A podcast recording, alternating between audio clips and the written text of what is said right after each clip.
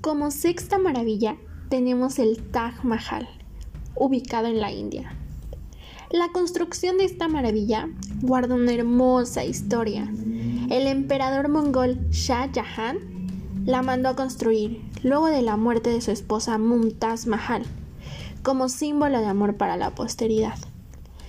Alrededor de 20.000 personas y mil elefantes trabajaron día y noche solo para construir este monumento, que tardó más de 20 años en ser terminado.